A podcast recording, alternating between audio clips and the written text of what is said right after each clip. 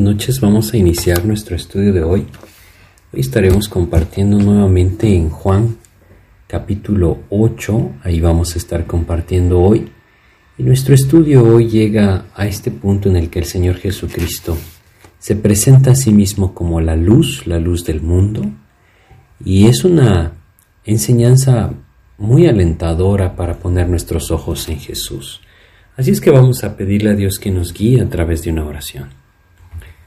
Señor, te queremos agradecer la oportunidad que nos das de estudiar tu palabra una vez más y pedimos tu ayuda para que seas tú, Señor, quien a través de tu palabra dirige nuestras vidas, Señor. Guíanos, Padre, en el nombre de Jesús. Amén. Como habíamos estado viendo en este capítulo 8 del Evangelio de Juan, el Señor se encuentra en Jerusalén y está en Jerusalén justo al finalizar esta fiesta de los tabernáculos, Así vimos cómo en el capítulo 7 Él se levantó en ese último y gran día de la fiesta, como lo leímos en el 37 del capítulo 7, y dijo, si alguno tiene sed, venga a mí y beba. Bueno, en esta fiesta de los tabernáculos no solamente se tenía la costumbre de derramar el agua que se sacaba del estanque del Siloé, y se llevaba por un largo camino hacia el atrio del templo y entonces ahí se derramaba esta agua como un recordatorio de lo que Dios había hecho en el desierto dándoles a beber agua de la roca. Pero también se hacía otra cosa. Había una caravana de antorchas que acompañaban a, a todos aquellos que subían como peregrinos hacia el templo y también se habían puesto en el templo alrededor de este unas grandes lámparas. Algunos historiadores hablan de que estas lámparas eran muy, muy grandes, que podían eh, dar un resplandor hacia el cielo por encima de la ciudad de Jerusalén. Así es como algunos los describen. Y estas grandes lámparas o estos grandes candelabros eran utilizados para que las personas pudieran ver el lugar de las ofrendas cuando entraban. Y estando en ese lugar, en esas grandes lámparas, con esas grandes lámparas ahí, el Señor entonces nuevamente hace alusión a sí mismo. Estas lámparas también eran un recordatorio de lo que Dios hizo, estando Israel en el desierto, poniendo esa columna de fuego sobre sus cabezas durante las noches.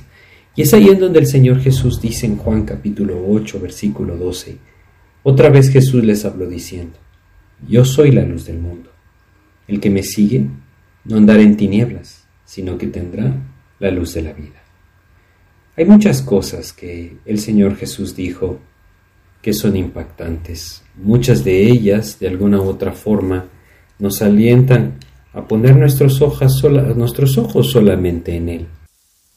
Es en ese momento justamente cuando estas lámparas están encendidas, cuando el Señor da esta enseñanza. Yo soy es uno de los gran yo soy, como lo hemos platicado antes, habíamos visto que él había dicho ya, allá en el capítulo 6 de este Evangelio de Juan, yo soy el pan de vida, ¿sí? Es así como él se refirió a él mismo en el versículo 48 de Juan 6. Esa fue la primera vez que él hizo alusión a esa, a esa frase yo soy.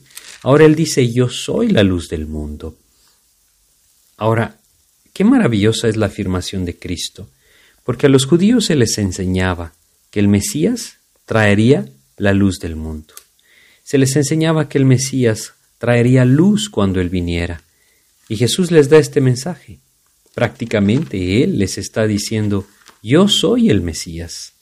Ahí en Isaías, en el capítulo 9 de Isaías, en ese pasaje que nos habla del nacimiento de nuestro Señor o de su venida, dice el versículo 2, el pueblo que andaba en tinieblas vio gran luz, los que moraban en tierra de sombra de muerte, luz resplandeció sobre ellos.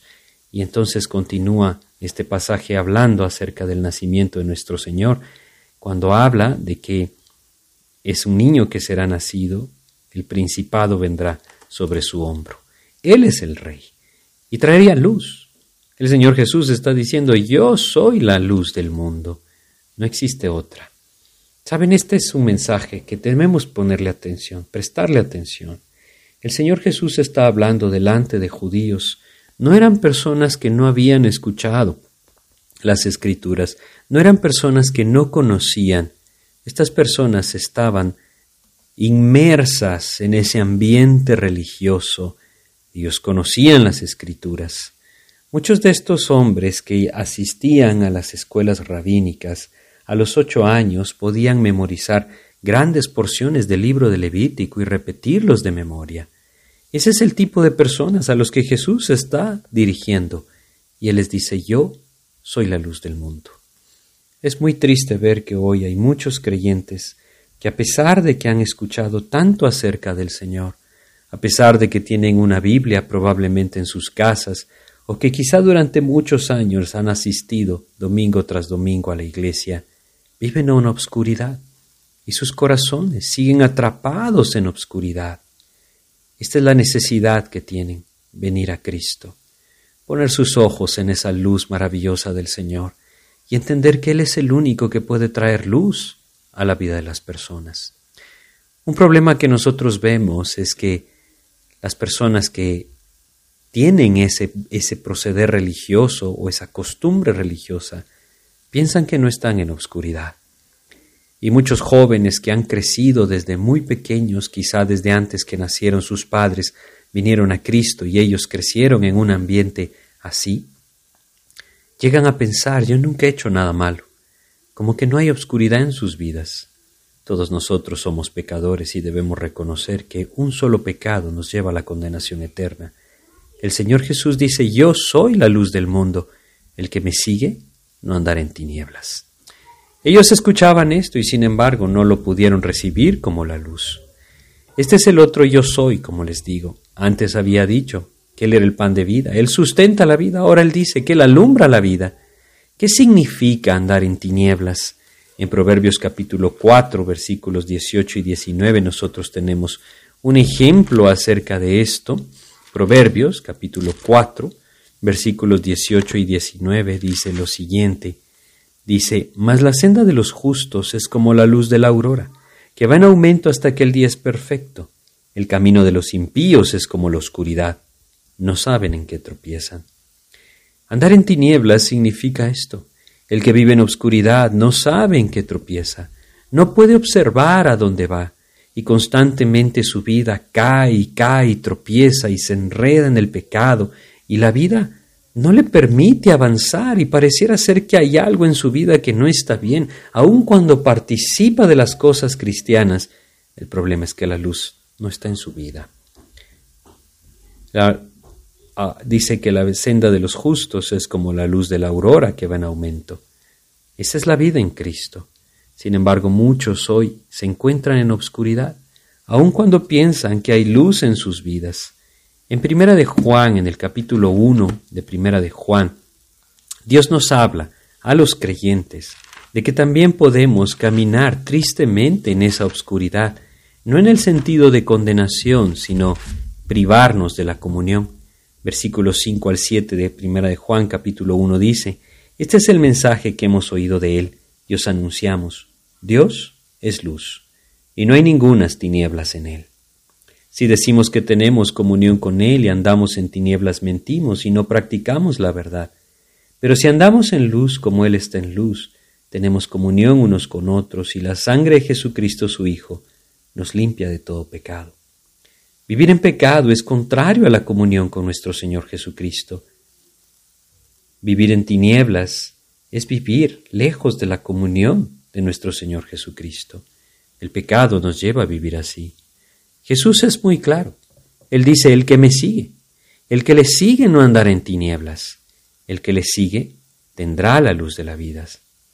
Es ahí donde Dios anhela que nosotros andemos, en el versículo 9 él dice, si confesamos nuestros pecados, Él es fiel y justo para perdonar nuestros pecados y limpiarnos de toda maldad. Ahí andamos en luz. No hay tinieblas que puedan prevalecer ante la luz de Cristo. Necesitamos buscar esa luz en nuestras vidas, vivir siguiendo al Señor Jesús, vivir en esa comunión que traiga su luz a nuestras vidas y alumbre el camino para que podamos ver por dónde andamos. No hay luz como la de Cristo, y no hay tinieblas que puedan vencer su luz. En el capítulo 1 del Evangelio de Juan, nosotros leemos en los versículos 5 al 9, la luz en las tinieblas resplandece, y las tinieblas no prevalecieron contra ella. Hubo un hombre enviado de Dios, el cual se llamaba Juan. Este vino por testimonio para que diese testimonio de la luz, a fin de que todos creyesen por él. No era él la luz, sino para que diese testimonio de la luz. La luz era Jesucristo, aquella luz verdadera que alumbra a todo hombre, venía a este mundo.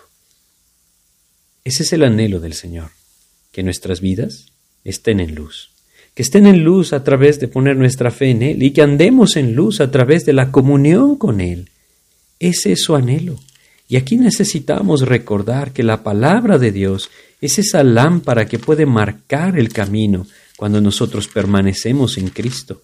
Permanecer en Cristo es permanecer en comunión con Él y la palabra de Dios es la manera en la que nosotros permanecemos en comunión con Él. En el Salmo 119, este hermoso salmo que habla de la palabra de Dios, leemos en el versículo 105, Salmo 119, 105, Lámpara es a mis pies tu palabra y lumbrera mi camino. Así es que la luz de Cristo está en la vida de aquel que le sigue. El Señor Jesús está ahí, parado delante de estos hombres religiosos, que creen conocer el camino de Dios, y les dice, Yo soy la verdadera luz. El que me sigue no andará en tinieblas. Definitivamente que esta afirmación chocó en el corazón religioso de estos judíos. No querían recibirle, no querían creer, estaban empeñados en rechazarle. Y es por eso que leemos en Juan capítulo 8 versículo 13. Entonces los fariseos le dijeron, tú das testimonio acerca de ti mismo, tu testimonio no es verdadero. Ahora quisiera que observáramos, que observáramos las razones por las cuales el Señor Jesucristo les dice que ellos no pueden creer. Por supuesto que el testimonio de nuestro Señor es válido. Su testimonio es verdadero porque Él no encaja entre los hombres. Él es el creador de todas las cosas. Él mismo puede dar testimonio ante su propia creación. Eso es lo que nosotros entendemos claramente a través de la palabra de Dios. Si vamos a Mateo capítulo 18 de Mateo y nosotros leemos acá, por ejemplo, en el versículo 16 de Mateo capítulo 18, dice lo siguiente, mas si no te oyere, toma aún contigo a uno o dos, para que en boca de dos o tres testigos conste toda palabra.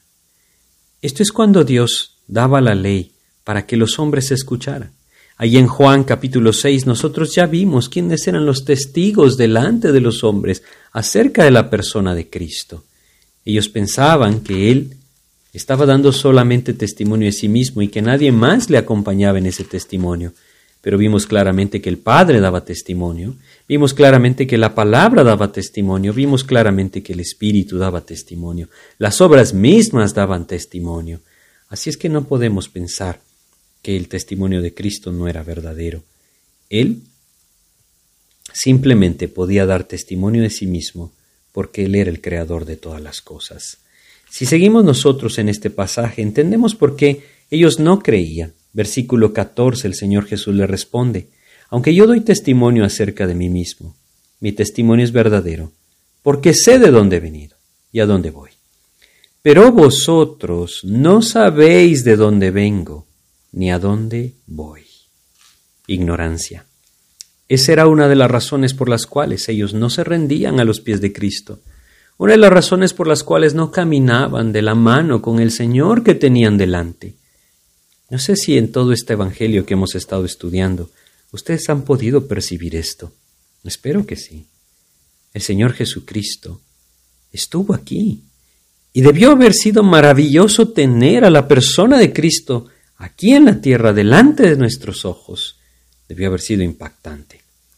Estos hombres lo tenían delante y no pudieron creer, no querían creer. Rechazaban su testimonio, como se lo dijeron en el 13, y él aquí les da una primera razón. Vosotros no sabéis de dónde vengo ni a dónde voy.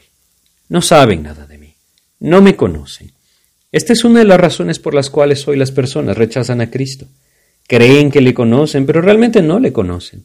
Y muchos creyentes no están caminando en esa comunión con el Señor, aun cuando le han conocido como su Salvador, se detienen ahí y nunca crecen en el conocimiento de Cristo y no llegan realmente a tener esa intimidad verdadera con el Señor. Es importante que nosotros observemos esto. Él anhela que vivamos en comunión y esa comunión debe llevarnos a su palabra. Si nosotros no pasamos tiempo en la palabra del Señor conociéndole a Cristo, entonces jamás podremos crecer en este conocimiento de Él y por lo tanto viviremos lejos de ese camino de luz. Muchas personas, como les decía, rechazan a Cristo porque piensan que conocen quién es, pero no le conocen. La religión les confunde. Los pensamientos equivocados de las personas que no conocen la palabra les confunden. Una de las cosas más tristes que nosotros podemos ver hoy, como les decía al principio, son jóvenes, niños o incluso adultos, que han crecido toda su vida escuchando el mensaje de la palabra. Creen conocer a Jesús, pero nunca le han conocido. Nunca han tenido esa intimidad con Él. Nunca se han acercado a Él de tal manera que han podido, como el apóstol Juan lo dice en primera de Juan, palpar a Cristo, ver su rostro, escuchar su voz, ser participantes de esa comunión con Él. Esa ignorancia les mantiene lejos de Cristo. Y por otro lado, muchas personas tienen una idea equivocada de quién es Jesús debido tristemente a la confusión religiosa que hoy existe. Algunos le ven como un amuleto que les puede sacar adelante en sus problemas o ayudar en sus dificultades económicas y no entienden que el propósito de su venida fue la salvación de nuestras almas. Necesitamos ir a la palabra. Estos hombres ignoraban quién era Cristo y por eso no creían en Él. Y no solamente esto, en el versículo 15 el Señor les da otra razón. Vosotros juzgáis según la carne. Yo no juzgo a nadie, pero les dice vosotros juzgáis según la carne. No podían ver más allá de las cosas terrenales, en el versículo 23 el Señor nos explica y nos ayuda a comprender. Vosotros sois de abajo, yo soy de arriba, les dijo. Vosotros sois de este mundo, yo no soy de este mundo. Cuando el hombre pone sus ojos solo en este mundo, porque de este mundo es, no puede levantar sus ojos hacia arriba y no puede creer en Jesucristo. ¿Por qué? Porque como lo vemos acá, como él dice, juzga las cosas según la carne, según la percepción humana, y no según aquellas cosas que provienen de Dios.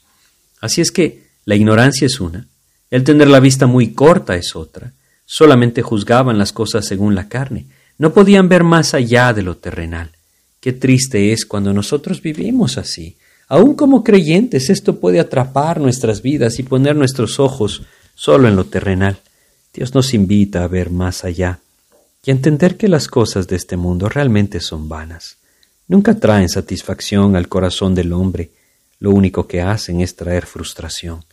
Por eso debemos poner nuestros ojos en Jesús, debemos poner nuestros ojos en Cristo y entender que al final de cuentas estamos aquí solo para tomar una decisión donde pasaremos la eternidad. Él es la luz. Él lo dijo. Yo soy la luz del mundo, dijo Cristo. El que me sigue no andará en tinieblas. Pero muchas veces nosotros mismos cerramos nuestros ojos y caminamos en tinieblas porque simplemente nuestra percepción es terrenal y no espiritual. Así es que necesitamos crecer en el conocimiento de Cristo. Es algo que Dios nos llama a hacer, no un conocimiento intelectual. Eso es terrible, es terrible lo que sucede. ¿Saben ustedes? En Rusia, esto lo escuchaba justo repasando este, este estudio, este, este pasaje, en Rusia hace muchos años existió un niño que se aprendió Tres evangelios, Mateo, Marcos y Lucas. Se los aprendió de memoria, los podía recitar de memoria. Cuando era niño tenía esa capacidad, conoció a un hombre que se lo enseñó y él los memorizó. ¿Saben quién era esta persona? Nikita Khrushchev, aquel hombre que llegó a ser la cabeza de la Unión Soviética en gran parte de los años 60 y 70. Su vida no pudo haber sido más contraria a la palabra de Dios. Esto no es para desalentarles si están memorizando, no. Es para que entendamos que memorizar la palabra no quiere decir apropiarla y vivirla. Una de las cosas que el Señor Jesús tristemente les dice a estos hombres es que simplemente no habían podido apropiar su palabra. Así es como nosotros lo entendemos acá. Él les dice, si nosotros vamos al versículo 43 de Juan 8, ¿Por qué no entendéis mi lenguaje? ¿Por qué no podéis escuchar mi palabra? No podían escuchar. No había manera de que penetrara en sus corazones y a pesar de que podían recitarla de memoria, no entendían que esto era para que transformara sus vidas. ¿De qué sirve una vida religiosa? No sirve de nada, más que estorbar la verdadera obscuridad que hay en nuestras vidas para ver nuestra necesidad de venir a la luz. Debemos ser muy cuidadosos con esto, porque muchos ignoran a Cristo, a pesar de que conocen las escrituras o porciones de ella, porque muchos juzgan carnalmente, a pesar de que constantemente son invitados a poner sus ojos en Jesús. Debemos ser muy cuidadosos con esto y entender que el Señor nos está llamando a seguirle, a seguirle a Él. Y debemos entender que la única manera que nosotros podemos seguirle es la manera como el Señor Jesús nos dice que debemos hacerlo. Allá en, Lucas, nosotros leemos en el capítulo 9 de Lucas, en el versículo 23, lo siguiente. Si alguno quiere venir en pos de mí, niéguese a sí mismo, tome su cruz cada día y sígame. No podemos seguirle a Jesús de otra manera. No podemos seguirle a Cristo si no renunciamos primero a nuestro propio camino. No podemos llenarnos de Cristo si primero no renunciamos a nuestras ideas. Si el hombre no renuncia a su criterio, si el hombre no renuncia a su sabiduría, si el hombre no renuncia a su pensamiento, nunca podrá apropiar el de Cristo. Es ahí en donde tristemente esta ignorancia de la que vemos en el versículo 14 de Juan 8 había atrapado a los judíos. Ellos creían seguir al Padre, ellos creían estar en el camino de Dios y derramando esa agua y prendiendo esas lámparas, pensaban que estaban glorificando al Señor, mientras tanto le estaban rechazando al Hijo. Necesitamos estar atentos a esto. Dios nos llama a seguirle y seguirle requiere que nosotros renunciemos a nosotros mismos y empecemos a caminar tras Él, que nos despojemos de todas aquellas cosas en este mundo que nos atrapan. Meditemos en esto. ¿Hay algo en este mundo que pueda hacer feliz al hombre? ¿Hay algo en este mundo que pueda llegar a saciar el corazón? Pongamos el ejemplo que el Señor está poniendo. ¿Hay algo en este mundo que pueda traer luz a nuestras vidas? La respuesta sencilla es no, no existe nada. La ignorancia nos hace pensar que Cristo tampoco puede traer luz. El juzgar las cosas carnalmente nos puede llevar a pensar que estamos caminando en la luz cuando realmente estamos andando en obscuridad si hemos de seguir a Cristo, antes hemos de negarnos a nosotros mismos, rendirnos a su voluntad y seguirle. Ese es el camino del Señor. Eso es lo que estos hombres no pudieron hacer. No tiene nada que ver con algún aspecto religioso en nuestras vidas, acudir a la iglesia, participar de las costumbres de la iglesia, memorizar la palabra, estudiar en un colegio cristiano, tantas cosas que podríamos pensar nos acercan a Cristo, pero nada de eso nos acerca a Cristo solamente venir a sus pies y rendirnos ante Él. En el versículo 16 el Señor Jesucristo continúa diciendo, Y si yo juzgo mi juicio es verdadero, porque no soy yo solo, sino yo y el que me envió el Padre. Y en vuestra ley está escrito que el testimonio de dos hombres es verdadero. Yo soy el que doy testimonio de mí mismo, y el Padre que me envió da testimonio de mí. Ellos le respondieron, ¿Dónde está tu Padre? Esto es algo terrible. Verdaderamente es algo terrible, porque estos hombres están haciendo alusión al pasado de Cristo. Sin duda que lo es. Más adelante lo vamos a ver también. ¿Dónde está tu Padre? Ellos no conocen al Padre. Es por eso que el Señor les dice, ni a mí me conocéis ni a mi Padre. Si a mí me conocieseis, también a mi Padre conoceríais. Ellos eran muy religiosos, pero no conocieron a Jesús. Y qué terrible, tampoco conocieron al Padre. Es aquí en donde nosotros debemos voltear a ver a esa enseñanza tremenda que nuestro Señor Jesucristo dejó allá en Mateo capítulo 7. En Mateo capítulo 7, cuando Él está dando ese maravilloso sermón del monte, Él habla en los versículos 21 al 23 lo siguiente. No todo el que me dice Señor, Señor entrará en el reino de los cielos, sino el que hace la voluntad de mi Padre que está en los cielos. Ahí en Juan capítulo 6, versículo 29, ¿Recuerdan ustedes la pregunta que le hicieron a Jesús en el versículo 28? ¿Qué haremos para poner en práctica las obras de Dios? Su respuesta en el versículo 29, que creáis en, el, en el que Él ha enviado. Esa es la obra de Dios, que creáis en el que Él ha enviado. Esta es la voluntad de Dios, que creamos en el que Él ha enviado. Pero creer significa poner nuestra confianza plena y solamente en Él.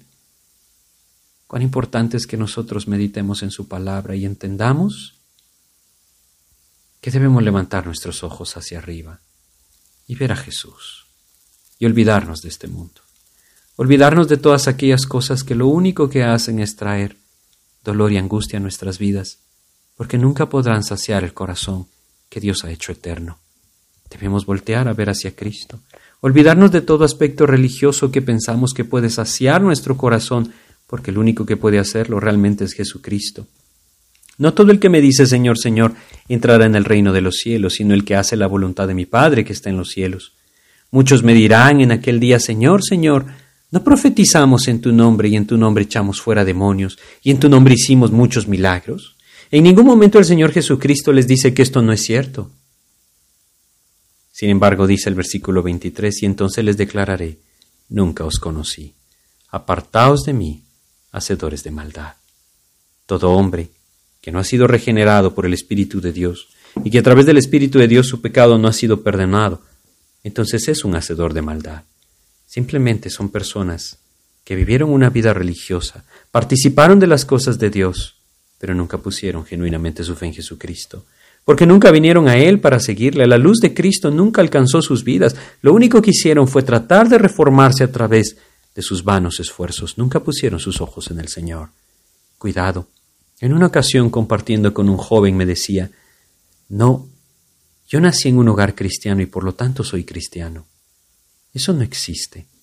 Cada uno de nosotros debe nacer de nuevo y si no podemos ver hacia atrás y encontrar ese momento en el que Cristo cautivó nuestros corazones y mostrándonos nuestra condición de pecadores, venimos a sus pies, confiando en Él como aquel que Dios pagó por nuestros pecados en la cruz, y nacimos de nuevo.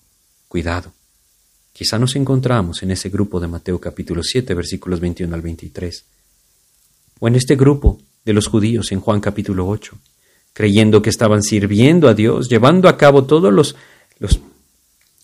los ritos religiosos que su costumbre les llamaba a seguir en esa fiesta de los tabernáculos, pero lejos de la luz de Cristo. Versículo 20 de Juan capítulo 8. Estas palabras habló Jesús en el lugar de las ofrendas, enseñando en el templo, y nadie le prendió, porque aún no había llegado su hora.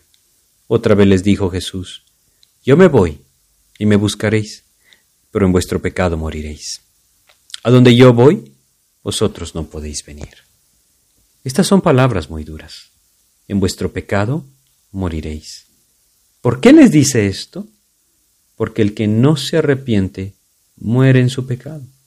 Y estos hombres tristemente no están viniendo a sus pies, no están arrepintiéndose de sus pecados. En Lucas capítulo 13 nosotros tenemos un pasaje que debe impactarnos versículos 1 al 5 de Lucas capítulo 13. En este mismo tiempo estaban ahí algunos que le contaban acerca de los Galileos, cuya sangre Pilato había mezclado con los sacrificios de ellos. Respondiendo Jesús les dijo, ¿Pensáis que estos Galileos, porque padecieron tales cosas, eran más pecadores que todos los Galileos? Os digo, no. Y fíjense la afirmación de Cristo. Antes, si no os arrepentís, todos pereceréis igualmente. Cuidado con la percepción que tenemos de nuestra propia vida. Podemos llegar a pensar, yo no le hago daño a nadie, yo no hago cosas malas, no tengo vicios en mi vida, he llevado una vida sana. El Señor Jesús dice, si no os arrepentís, todos pereceréis igualmente. Versículo 4 de Lucas 13, o aquellos dieciocho sobre los cuales cayó la torre en Siloé y los mató, ¿pensáis que eran más culpables que todos los hombres que había en Jerusalén? Os digo no antes si no os arrepentís, todos pereceréis igualmente. Es por eso que tristemente el Señor Jesucristo está diciendo a estos judíos allá, cerca del templo en el día de la fiesta de los tabernáculos, en vuestro pecado moriréis. ¿Por qué? Porque simplemente no querían venir a Él. Este es un gran contraste con lo que les dice a sus discípulos en Juan capítulo 14 Juan capítulo 14, versículos 1 al 13, notemos el contraste.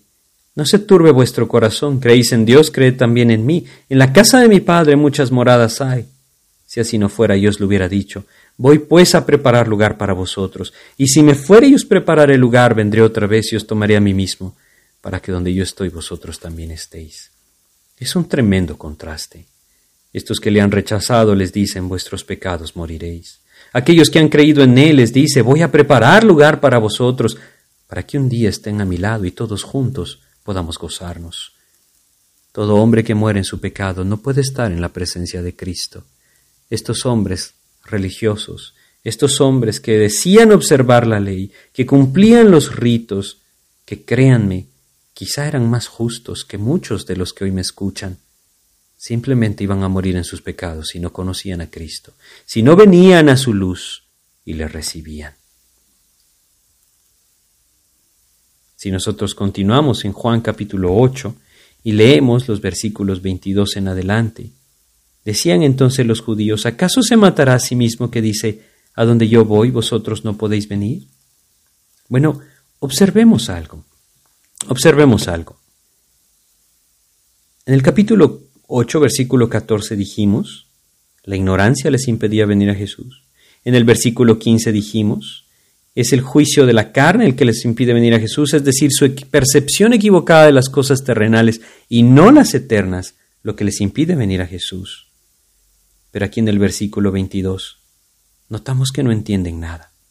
¿Acaso se matará a sí mismo que dice a donde yo voy, vosotros no podéis venir? Ni siquiera tienen en mente la eternidad. Ni siquiera tienen en mente que el partir es aún eternidad. ¿Qué hay de nosotros? Es algo que constantemente debería estar en nuestra mente y en nuestro corazón y moldear la vida del creyente para buscar la comunión con el Señor. Versículos 22 y 23, 23, perdón, nuevamente. Y les dijo, vosotros sois de abajo y yo soy de arriba. Vosotros sois de este mundo, yo no soy de este mundo. No, Él no es de este mundo, Él es Dios. Si vamos a Romanos capítulo 9 y leemos en el versículo 5, lo entendemos de una forma clara y sencilla. Romanos capítulo 9 versículo 5, de quienes son los patriarcas y de los cuales según la carne vino Cristo, y habla de Cristo cuando dice vino Cristo, el cual es Dios sobre todas las cosas, bendito por los siglos. Amén. ¿Quién es Cristo? Es Dios sobre todas las cosas, bendito por los siglos, dice acá.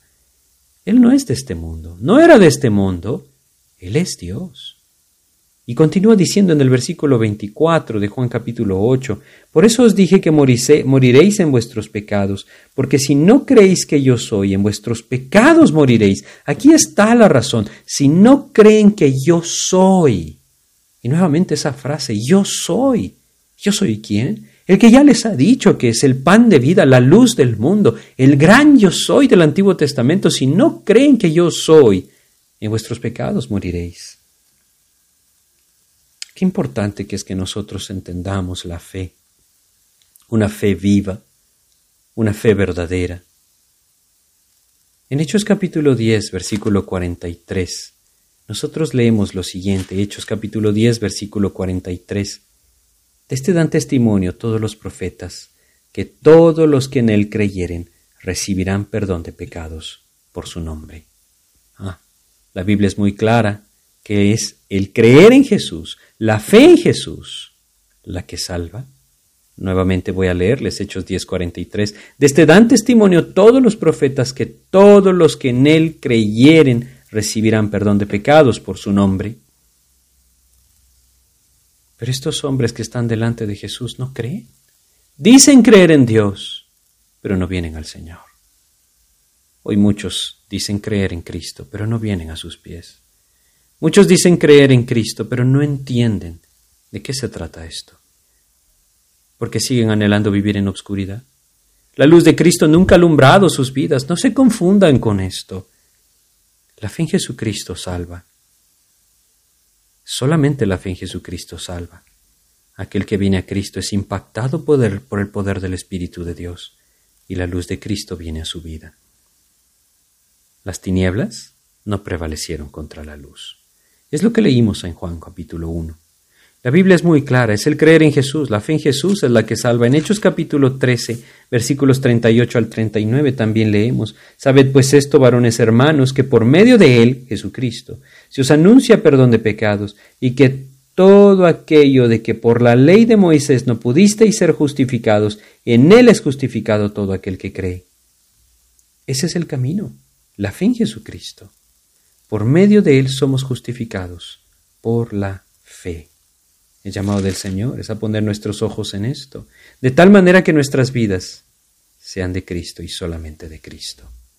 Hechos capítulo 15, versículo 9 también nos dice, y ninguna diferencia hizo entre nosotros y ellos, purificando por la fe sus corazones. La fe hace esto. La fe en Jesucristo hace esto. Es por eso que el Señor Jesucristo les está diciendo esto. Si no creéis que yo soy, en vuestros pecados moriréis. Estos hombres debían venir a los pies de Cristo. Como todos ustedes que no lo han hecho, deben venir a los pies de Cristo. Y nuevamente quisiera hacer ese contraste. No se trata de participar de cosas del cristianismo. No se trata de moverse en círculos cristianos. Se trata de venir a los pies de Cristo. Versículo 25, como el Señor Jesús dice, si no creéis que yo soy, ellos le preguntan, entonces le dijeron, ¿tú quién eres? Y entonces Jesús les dijo lo que desde el principio os he dicho. ¿Qué les había dicho? Que Él era la luz. Eso les había dicho, yo soy la luz del mundo. ¿Qué más necesitaba decirles? Él era la luz, aquella luz verdadera que venía a este mundo y que alumbraba a todo hombre. Él era la luz. Él es la luz. En Juan capítulo 10, versículos 24 y 25 nosotros leemos, y le rodearon los judíos y le dijeron, ¿Hasta cuándo nos turbarás el alma? Si tú eres el Cristo, dínoslo abiertamente. Y fíjense la respuesta de Jesús. Jesús le respondió, Os lo he dicho, y no creéis. Es lo mismo que está sucediendo en Juan capítulo 8. Él es el Cristo, Él se los ha dicho claramente, lo que desde el principio os he dicho. El problema es que no entendamos quién es Jesús. El problema no es que, no entendamos que Él pagó en la cruz por nuestros pecados y que solo la eternidad tiene sentido para contemplar en nuestras mentes. El problema es que no queremos abandonar el pecado y por eso no venimos a Él. Estos hombres no querían venir a Cristo. Eso significaba renunciar a sus vidas. Lo entendían como nosotros lo debemos entender. La fe en Jesucristo quiere decir dejo todo atrás. La fe en Jesucristo quiere decir este es un nuevo camino, una nueva vida, una nueva vida, porque es un nuevo nacimiento ahora en la luz. Ellos le rechazaron a Cristo porque no estaban dispuestos a que sus obras fueran reprendidas, como Jesús se lo dijo a Nicodemo ahí en Juan capítulo 3 versículos 22 y 23. Así es que estos hombres se están deteniendo, no porque no entiendan, simplemente porque no quieren creer. Juan capítulo 8, versículo 26 dice, Muchas cosas tengo que decir y juzgar de vosotros, pero el que me envió es verdadero y yo, lo que he oído de él, esto hablo al mundo. Qué maravilloso lo que Cristo dice, porque nos está recordando claramente lo que Juan mismo nos dice allá nuevamente en el capítulo 1, versículo 18, a Dios nadie le veo jamás, el inigénito Hijo está en el seno del Padre, Él le ha dado a conocer. Él es la luz. Él vino a dar luz. Aquel que le recibe la tiene. Aquel que le sigue no andará en tinieblas, sino que tendrá la luz de la vida. Versículo 27. Pero no entendieron que les hablaba del Padre. Les dijo pues Jesús, cuando hayáis levantado al Hijo del Hombre, entonces conoceréis que yo soy, y que nada hago por mí mismo, sino que según me enseñó el Padre, así hablo. Cuando él habla claramente de que será levantado, habla de la cruz. Dice el versículo 29, porque el que me envió conmigo está, no me ha dejado solo el Padre, porque yo hago siempre lo que le agrada. Este es un ejemplo práctico que nos deja Jesús. Él hacía lo que le agradaba al Padre. Nosotros también debemos hacer lo que le agrada a Dios. No lo que nos agrada a nosotros, ni lo que le agrada a las demás personas, lo que le agrada al Padre. En Mateo capítulo 10, versículo 34, tenemos un versículo que no es muy común, o más bien no es muy bien recibido en muchas circunstancias. Mateo capítulo 10, versículo 34, el Señor Jesús dijo, ¿No penséis que he venido para traer paz a la tierra? No he venido para traer paz sino espada. ¿Por qué? Jesús viene a crear el conflicto. Porque simplemente la posición en Cristo debe ser clara. ¿Crees en mí o no crees en mí? ¿Vas a hacer mi voluntad o no vas a hacer mi voluntad? ¿Vas a hacer mi voluntad o vas a hacer la tuya o vas a hacer la voluntad del mundo? Trae una espada. ¿A quién agradas? ¿Al mundo o a ti? Al mundo o a mí, dice el Señor. Él siempre marca diferencia. Cristo marca diferencia. Eso es lo que debemos buscar en nuestras vidas.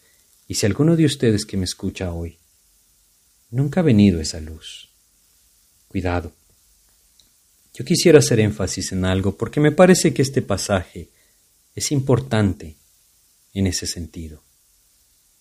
Estos hombres crecían escuchando las escrituras. Estos hombres vivían escuchando las escrituras. Su vida giraba en torno a su vida religiosa, a su círculo religioso. Y sin embargo, no pudieron creer en Jesús. Murieron en su pecado. Quizá hoy alguno de ustedes que me escucha esté en esa condición. Ha crecido alrededor del Evangelio, escuchando la palabra, memorizando versículos, asistiendo a reuniones, mensajes, predicaciones, incluso sirviendo a través de alguna manera a Cristo, pero nunca ha venido genuinamente a los pies del Señor Jesús. La luz de Cristo nunca ha alumbrado su corazón. Debe entender que morirá en su pecado. Y morir en su pecado es ser condenado en eternidad en el infierno. Así que hoy es el momento. Hoy es el momento para venir al Señor. No debemos postergarlo nunca, no debemos postergarlo más. Si el Señor está hablando a sus corazones hoy, hoy es el momento para hacerlo. Y yo quisiera terminar este momento invitándoles a ustedes a venir a los pies de Jesús. Vamos a orar. Señor, yo reconozco que en mi vida nunca he venido a ti. Que a pesar, Señor, de que he conocido durante mucho tiempo tu mensaje, nunca lo he apropiado como verdadero. Hoy yo quiero venir delante de ti, confesándote mi pecado, pidiéndote que me perdones, que me limpies, yo quiero tener esa luz tuya en mi vida. Hoy, Señor, yo te quiero entregar mi corazón. Pedirte que lo tomes, que lo limpies, que lo transformes, que hagas de mí una nueva criatura. Toma mi vida, Señor. Perdona mis pecados y sálvame. Hoy, Señor, yo pongo mi fe en ti como el Señor de mi vida. Reconozco que hoy yo estoy viniendo a ti, que decido morir para que tú vivas. Tómame, Señor, hazme tuyo. Te lo pido en el nombre de Jesús. Amén, Señor. El siguiente versículo que nos toca leer es el versículo 30. Aquí empieza el Señor a hablar a aquellos que habían creído en Él. Y en el versículo 32 dice, y conoceréis la verdad, y la verdad os hará libres. Y más adelante dice, en el versículo 36, si el Hijo os libertare, seréis verdaderamente libres. Necesitamos entender ese camino. Hay libertad en Cristo. Es a través de Él, a través de su palabra. Si Dios permite, en nuestro próximo estudio vamos a estudiar, vamos a compartir los últimos versículos que nos quedan, desde el 30 hasta el 59, de Juan capítulo 8. Que Dios les bendiga.